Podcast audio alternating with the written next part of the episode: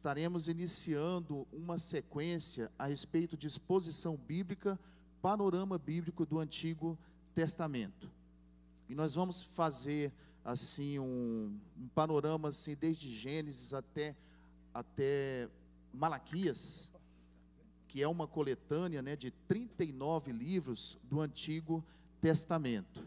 Dando início, então, a umas, é, uma sequência a respeito dos profetas, para falarmos a respeito dos profetas, dos sacerdotes, dos reis e líderes e nação de Israel, falando de registros também que estão ali desde a criação do universo, ou seja, desde o do início da humanidade. Eu sou o seminarista Sandro Duarte, aqui da Igreja Alameda, professor da Escola Bíblica Alameda. Vou fazer uma apresentação breve para que vocês, aqueles que não me conhecem ainda, possam me conhecer. Eu sou casado com a Luciana há 23 anos e pai de dois filhos, Fernando e Samara. A Samara tem 19 anos e o Fernando tem 17 anos. Amém? Então vamos lá. A Bíblia é uma coletânea de 66 livros dos quais 39 pertencem ao Antigo Testamento e 27 são do Novo Testamento. Profetas, sacerdotes e reis, eles e líderes da nação de Israel também, escreveram os livros do Antigo Testamento na língua hebraica. A maior parte foi escrito do Antigo Testamento foi escrito na língua hebraica, sendo que apenas duas passagens foram escritas em aramaico. O registro do Antigo Testamento se inicia com a narrativa da criação do universo e se encerra com cerca de 400 anos antes da primeira vinda de Jesus Cristo. Ou seja, o Antigo Testamento, como eu disse anteriormente, escrito de Gênesis a Apocalipse. Em Gênesis, nós temos a narrativa do, da criação do universo, a criação do homem, dos seres, de todos os seres. E em Malaquias, ali encerra-se o Antigo Testamento, um pouco antes, 400 anos antes do, do início ali da narrativa do Novo Testamento, quando nós retornamos ali em, em Mateus, né, no livro de Mateus, o Evangelho de Mateus. O desenrolar da história ao longo do Antigo Testamento, ele avança de acordo com as seguintes linhas: a criação do universo, a queda do homem, o juízo do dilúvio na terra, a história de Abraão, Isaac e também de Jacó, patriarcas da nação eleita, né? a história de, do cativeiro do Egito durante 430 anos, o êxodo e a jornada pelo deserto, aproximadamente 40 anos, a conquista de Canaã por sete anos, a era dos juízes, o reino unido, Saul, Davi e Salomão, aproximadamente 110 anos, o reino dividido, Judá e Israel, o cativeiro da Babilônia, o retorno e a construção da terra. Os detalhes dessa história são explicados nos 39 livros, divididos em cinco categorias. Eu quero até aproveitar esse momento para fazer uma indicação para vocês que estão em casa, a respeito do, do livro que nós vamos utilizar como base nesse semestre. É este livro aqui, ó, Manual Bíblico de MacArthur, de Gênesis a Apocalipse.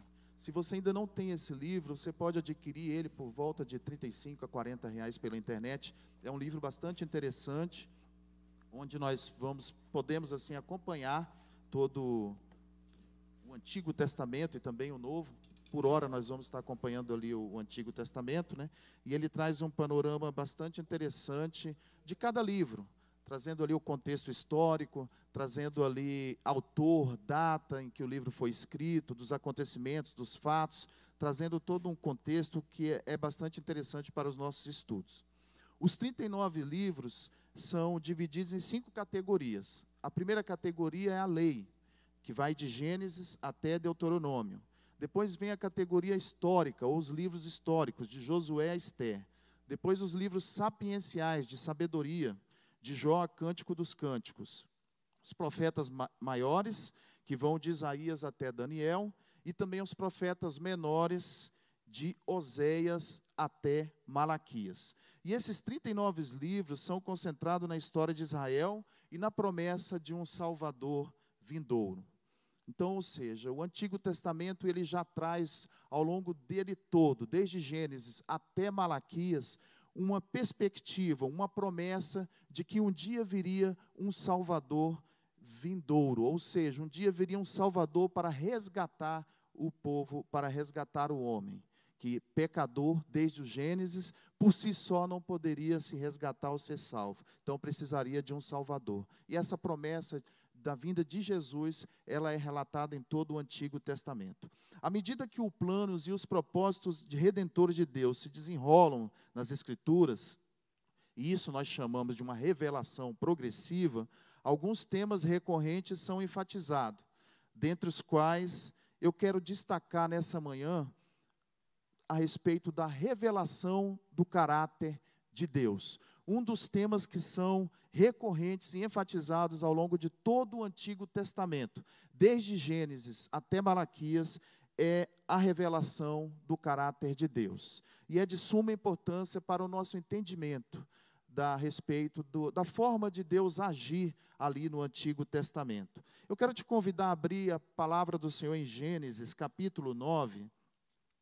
Gênesis, capítulo 9. Vamos ler os versículos de 11 a 12. Quando Deus estabelece uma aliança com um homem chamado Noé. A Bíblia nos diz assim: E eu estabelecerei o meu pacto convosco. Não será mais cortada toda a carne pelas águas de um dilúvio, nem haverá mais dilúvio para destruir a terra. O versículo 12 diz assim: E Deus disse: Este é o sinal do pacto que fiz entre mim e vós, e toda a criação vivente que está convosco para gerações perpétuas. Então, uma das formas de Deus revelar o seu caráter é por meio da aliança que ele faz com o homem, por meio da aliança que ele fez com os homens. E aí eu, quero hoje destacar quatro alianças que Deus fez ao longo do Antigo Testamento. A primeira é essa de Noé, em que ele estabelece uma aliança com Noé, dizendo que não destruiria mais a terra, ou seja, não haveria outro dilúvio após ter havido aquele primeiro, ali no tempo de Noé, quando a terra, os homens estavam em pecado, muito pecado, e desagradaram a Deus, e Deus resolveu destruir a humanidade. E Deus chama Noé. A Bíblia diz que Noé era um homem que andava com Deus. Deus fez um pacto com Noé após o dilúvio, dizendo que não mais destruiria, não mais haveria um dilúvio que destruiria a humanidade. Também, lá em Gênesis 12, Deus faz um pacto com outro homem, uma aliança com Abraão. Gênesis 12, versículos de 1 a 2. Diz assim a palavra do Senhor: Ora, o Senhor havia dito a Abraão: Abrão, sai-te do teu país e da tua parentela e da casa de teu pai para uma terra que eu te mostrarei. E eu te farei de ti uma grande nação, e eu te abençoarei e farei teu nome grande, e tu serás uma bênção. Deus estabelece uma aliança com Abraão, chamando aquele homem para uma, um pacto. Ou seja, Deus chamou Abraão a uma intimidade. Abraão foi conhecido como um homem que foi justificado pela fé que ele tinha em Deus. Abraão foi conhecido como amigo de Deus. Deus estabeleceu essa aliança dizendo que por meio de Abraão a terra seria povoada, seria conquistada futuramente por meio da sua descendência, que toda aquela terra que Abraão pisava, aquela terra estrangeira, seria dada para a descendência de Abraão. E essa promessa que Deus fez a Abraão, ela veio se cumprir depois, não só por meio de seus filhos, mas também veio se cumprir na vinda do nosso Senhor Jesus Cristo. Também Deus faz uma aliança com Moisés em Êxodo. Vamos lá em Êxodo capítulo 3. Êxodo capítulo 3. O Senhor faz uma aliança com Moisés. Versículos 4 a 6. E quando o Senhor viu que ele se virara para ver, Deus o chamou do meio da sarça e disse: Moisés, Moisés. E ele disse: Aqui estou. Versículo 5. E ele disse: Não te aproximes até aqui. Tira tuas sandálias dos teus pés, porque o lugar em que estás é terra santa. Além disso, ele disse: Eu sou o Deus de teu pai, o Deus de Abraão, o Deus de Isaac, o Deus de Jacó. E Moisés escondeu a sua face, pois estava com medo de olhar para Deus. Deus estabelece então uma aliança, um pacto com Moisés, a fim de resgatar a nação de Israel que estava no cativeiro ali do Egito. Deus estabelece uma aliança de libertação através da vida de Moisés. Com Davi, lá em 2 Samuel, 2 Samuel, versículos, capítulo 7. Vamos ver a aliança que Deus estabelece com Davi. 2 Samuel 7, versículos 12 e 13. 12 a 13. E quando os teus dias se cumprirem e tu dormires com os teus pais, prepararei a tua semente após ti, a qual procederá das tuas entranhas, e estabelecerei o teu reino. Ele edificará uma casa para o meu nome, e eu estabelecerei o trono do seu reino para sempre. Essa aliança foi estabelecida com Davi, de que da descendência dele sairia um que, sentaria no trono para sempre. Ou seja, Jesus Cristo, mais uma vez aqui, na pessoa de Jesus, a, a promessa do Senhor na vida de Davi, de que da descendência dele seria estabelecido um trono eterno. Deus estabelece a sua aliança com o homem, porque ele revela assim o seu atributo de compaixão, de bondade, de amor. Deus estabelece uma aliança com cada um de nós. Deus nos escolheu, nos separou, simplesmente porque Ele é bom, simplesmente porque Ele nos ama, simplesmente porque Ele é um Deus de bondade. Deus também revela o seu caráter por meio dos milagres. Nós vamos ver ali que por meio dos milagres, Deus também se manifestou ao longo de todo o Antigo Testamento. Eu gosto desse conceito aqui de um autor chamado Wayne Gruden, que ele é um autor, um teólogo americano, e ele diz que milagre é um gênero menos comum da atividade divina, pela qual Deus desperta a admiração e o espanto das pessoas, dando testemunho de si mesmo. Ele traz aqui um conceito do que é o milagre. Ele considera o milagre como uma ação de Deus menos comum. Ou seja, nós não podemos dizer, segundo esse conselho de Wayne Gruden, que o milagre seja uma ação diferente de Deus por si só. Não é isso. O principal que nós precisamos entender do que é milagre é que Deus é Deus agindo de uma forma que não é comum e habitual a ele agir. E o Wayne Gruden traz esse entendimento que dentro daquela providência que nós já conhecemos, a providência que Deus nos traz diária, quando Ele age de forma incomum, então Ele está realizando um milagre. E esse milagre, ele traz impacto na vida das pessoas. Ele alcança as pessoas que recebem ou que estão vendo aquele milagre acontecendo. Vamos ver algumas passagens em que acontecem milagres ali no Antigo Testamento. O primeiro deles, ali com Elias, no primeiro livro de Reis, capítulo 18. Me acompanha lá em 1 Reis 18. Primeiro livro de Reis, capítulo 18, dos versículos de 29 a 38, vai falar a respeito de Elias e os profetas de Baal. A Bíblia vai nos dizer que Elias, ele desafiou aqueles profetas de Baal no tempo ali do rei do rei Acabe. Aqueles profetas, obviamente, profetas falsos, foram desafiados ali por Elias e Elias orou.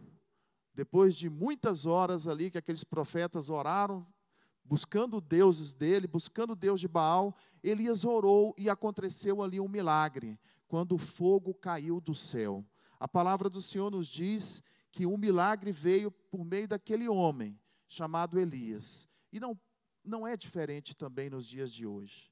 Deus também quer realizar milagres através das nossas vidas. Deus também pode realizar milagres através das nossas vidas. A palavra do Senhor nos diz que Elias era um homem comum.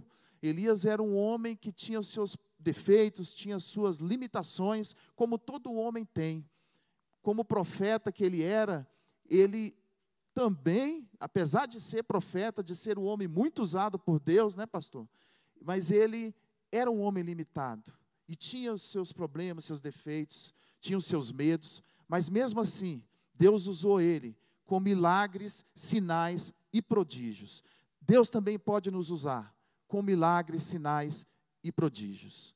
Eu creio nisso. Se a palavra do Senhor está nos falando ali, nos relatando que isso aconteceu lá, Ele também pode fazer hoje nas nossas vidas. Pode fazer até mais do que Ele fez através de Elias, se assim Ele quiser. Lá através de Eliseu também, caminhando um pouquinho mais ali em segundo Reis, segundo livro de Reis, no capítulo, no capítulo 5, versículos 9 e 10.